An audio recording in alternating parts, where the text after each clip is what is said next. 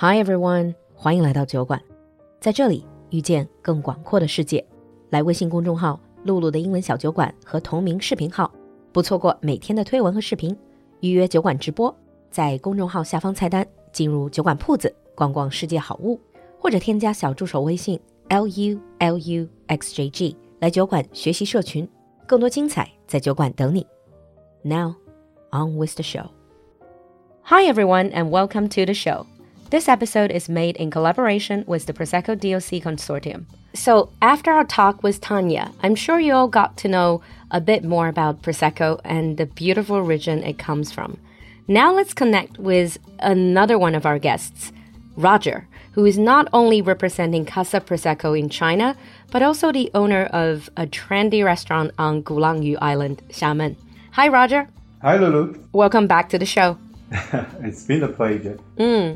So, since we talked last time, what has been happening with Casa Prosecco, your restaurant, and the general restaurant food and beverage industry? Well, we have really bad impact from the pandemic, and it's been a really tough time for all the restaurant owners during that period. But um, lucky to see we are slowly going through it. And now we see the um, some really, really, really good conditions going coming shows up, and then to have a better economic situation right now. For our restaurant, it was really quiet. People are not afraid to go out have dinner or something. But now we have now get back to normal. So I'm happy to see that this is all a good sign for the future. I'm quite happy with that. Yeah. Yeah, I mean, good to know that.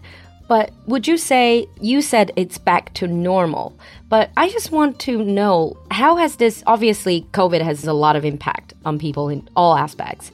So have your customers changed somehow like their spending habits or their preferences?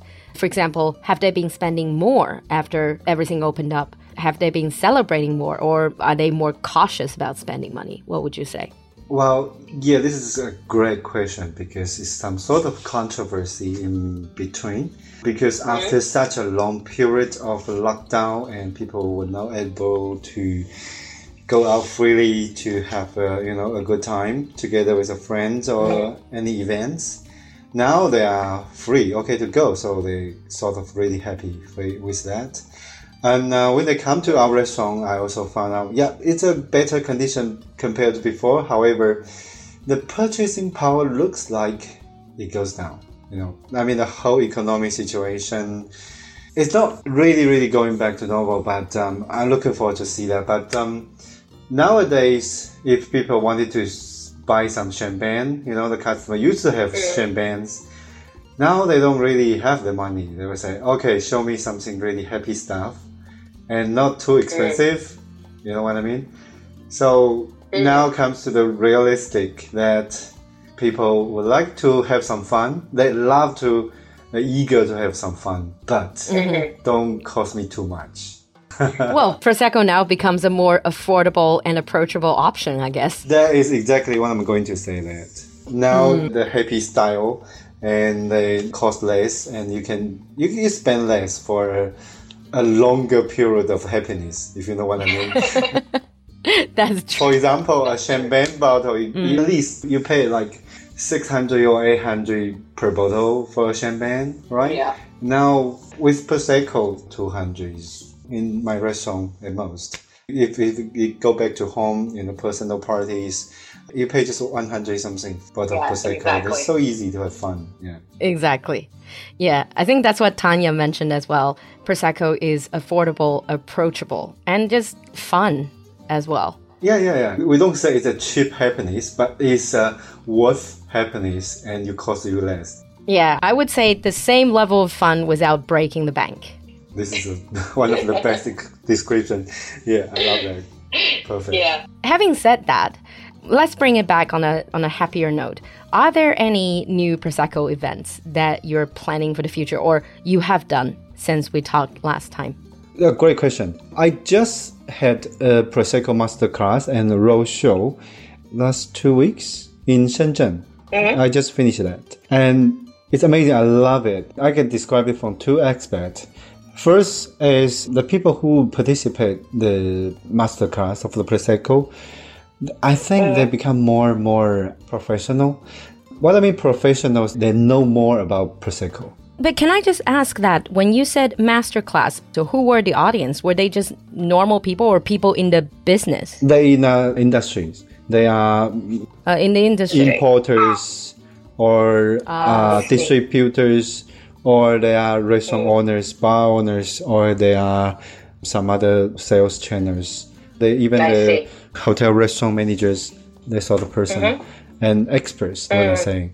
These mm. people used to have, we, we do that every year, the master class in different cities. Mm. And then, uh, compared to before, I found out they know Prosecco quite a lot thing already they don't they eager to learn so when it comes to the class i normally study from very beginning history and come back to the brand and all other things like quite a lot of students they come straight to the point ask me these statistic levels what's of the acidity levels the really really serious questions The more informed questions. Yes, yes, I was stunned. I say, guys, relax, chill out. This is prosecco, okay? Don't count it. Let's just drink it, have some fun. Don't make More- it complicated. Yeah, exactly. You will feel a lot more happy when I tell you there's like more acidity in there, or mm. or sugar level. So I'm happy. I mean, like, getting to know it. So especially when we have the prosecco rosé coming into the market two years ago, and we have the officially we have a Pinot Noir into the Glera. So now we have mm-hmm. the rosé Prosecco. and It looks pink. It's lovely. It's sexy, and it tastes a little bit more Yeah. complexity, you know, from the wine and itself. So girls love it. Yeah, is that your expert's opinion? Like Prosecco Rosé is more complex than Prosecco? For sure. Yeah. Oh, um, I mean, I never knew that. I'm learning this for the first time. Okay, just image. Give yourself a picture. So you know, Pinot Noir is one of the most uh, noble grape, wine grape in the world, right? From Pinot Noir, you get Romanée-Conti, which is the most expensive red wine in the world. Now you're putting this grape into the prosecco and think about the complexity. But however, you think from the other side that Pinot Noir give a really lovely color, right? And with the skin infused, so you get a little bit tannin, and then give it. Of course, you're gonna give it a little bit more complicities in there. So you have the taste of the some strawberry, raspberry, you know, these sort of things. Getting into those green apple, pineapple, the sort the flavors we used to have. Wow. Yeah, This is completely new to me. I thought the pink color means is it's just pink. probably like less complex. It's more fun. no, no, no. Actually, not because um, you know, with this color, you, you don't add color into it, right? So you got to think of some way to have a natural colors in there, and by doing that, you mm. got to put a red grape, always a black grape in there, and then with mm. the skin infused, uh, less than two days or one day, and then you extract mm. some colors out of it. So those red color mm-hmm. merge with those white wine and comes with the really lovely, sexy pink, and that mm-hmm. get people imagination going on while you drink it with the bubble. Yeah. it's a very sexy color. It is. You know what I mean? They're sexy in different Yeah. ways because uh, some are really light Yeah. pink, some are deep pink. Yeah, it depends how you look at it. It's like that blush on a girl's face when she's had a few drinks. I love what you describe it. This is very accurate. You know, that blush is Yeah. also one of them when you're talking about blush. And this is actually one of the uh, winemaking but technique when we're doing in Provence, the blush. wow. Yes. So, so we have seven ways to extract the red color out of the grape uh, into rosé wines in Provence. It's one of these called blush. Yeah, exactly what you are saying. Does that mean, like taste wise, if we're more specific, you said it adds a little bit, Pinot Noir adds a little bit tannin in it. So does it take a little bit sharper than regular Prosecco? It takes away some sharpness of the acidity Oh, okay. out of it. So when it comes to the uh, food and wine matching, and uh, rosé may getting a lot more friendly than the normal prosecco, and that makes it easier to go with some more food, especially some Sichuan food. Oh, so it can be paired with spicy food. That's what I'm exactly what I'm saying. saying. Yeah. If you goes back to Cantonese, normally I think it's matching, but it's not a great matching. But now go back to Cantonese food, because while I was in Shenzhen, uh, we had a, a big bottle of the prosecco rosé. Go to the dim sum place. It's amazing. Oh, I love dim sum. So you compare dim sum with rosé prosecco. Rosé, yes, exactly, exactly. I mean, with the normal prosecco, it's already quite good. But now, take away those uh, sharpness of the acidity, it's a lot more friendly. Yeah. I would definitely try that. I know for a fact that, like last time you mentioned, your restaurant a wide selection of cocktails as well. Because I've already talked to many other people about uh, prosecco cocktails and mixology.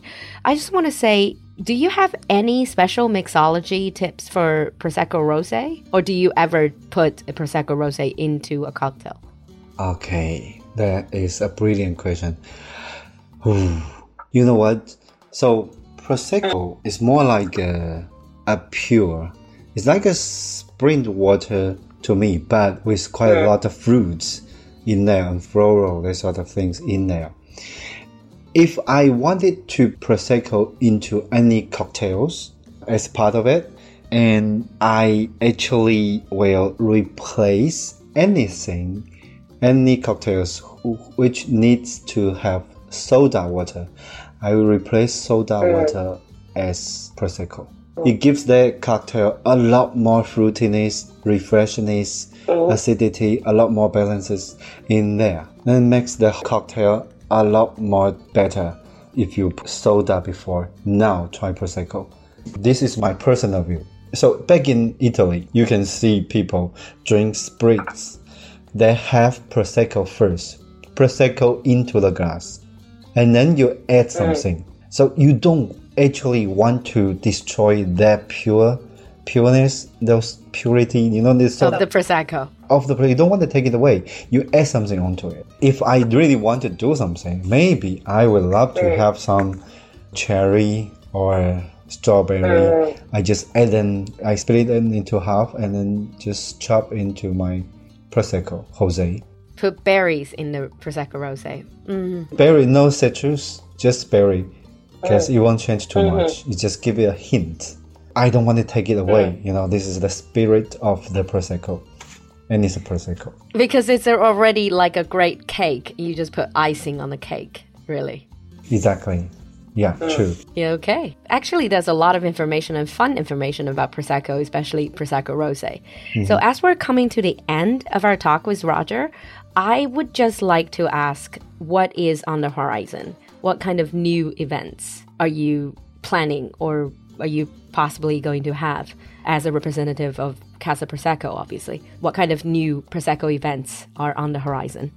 Yes, we are actually going to have a bigger Prosecco roadshow on the way because as because now is the time. We've been doing the Prosecco masterclass events and events for almost five or more years over here in China. We've been every one of them in Casa Prosecco put a great effort into it. Now is the time. Since this time I was in Shenzhen, I did this masterclass, I did this roadshow. I realized people are so enjoy seeing. I have like ten or twelve brands of prosecco standing in front of them. They will say, "Wow, Let's open. Are we serious opening so many Prosecco bottles over here? They've been so exciting. And then they're holding a bottle. They want to open it by themselves. They pour into their own glass. They even oh, try to yeah. mix the Prosecco by themselves. They do the Prosecco cocktail, the real one. They mix the different yeah. Prosecco together. Think that sounds so fun. It is. Eventually, the road show, it becomes a personal show for everyone. They have their own imagination of the Prosecco, what it should be, and what it should be in their life. Because this is the lifestyle. And then Prosecco is here to stimulate people's imagination and to let go their desire. They are free to do whatever they want to. So this Prosecco is yeah. some sort of like freedom. icon to them. To do away with inhibitions and then just like free themselves. Exactly. This is how it was in uh, how it is in, in Italy right now. It presenting Yeah. those spirituals. That's why I blame the say- happy bubbles. Exactly. That's- So, so that's why we say we are going to a bigger roadshow. We're gonna take more brands, and then we're inviting more people, and then to come mm. here and take twenty or thirty different brands of the prosecco, get people really Wow. into it. And I think this is um, this is going to be a happily after. Sounds like a brilliant event that, I mean, I'm not in industry, well, not yet, but I would love to participate in this type of events. It sounds so much fun. You are definitely invited. Oh, thank you, Roger. Thank you. And I think we're going to wrap up here. And thank you, Roger, for coming to the show and sharing with us all these wonderful tips and information about Prosecco. And I have a bottle of Prosecco Rose in the fridge, so I can't wait to open that, that one up. do it now. Do it. All right. And thank you for your participation. Thank you, Roger. My pleasure again, Lulu.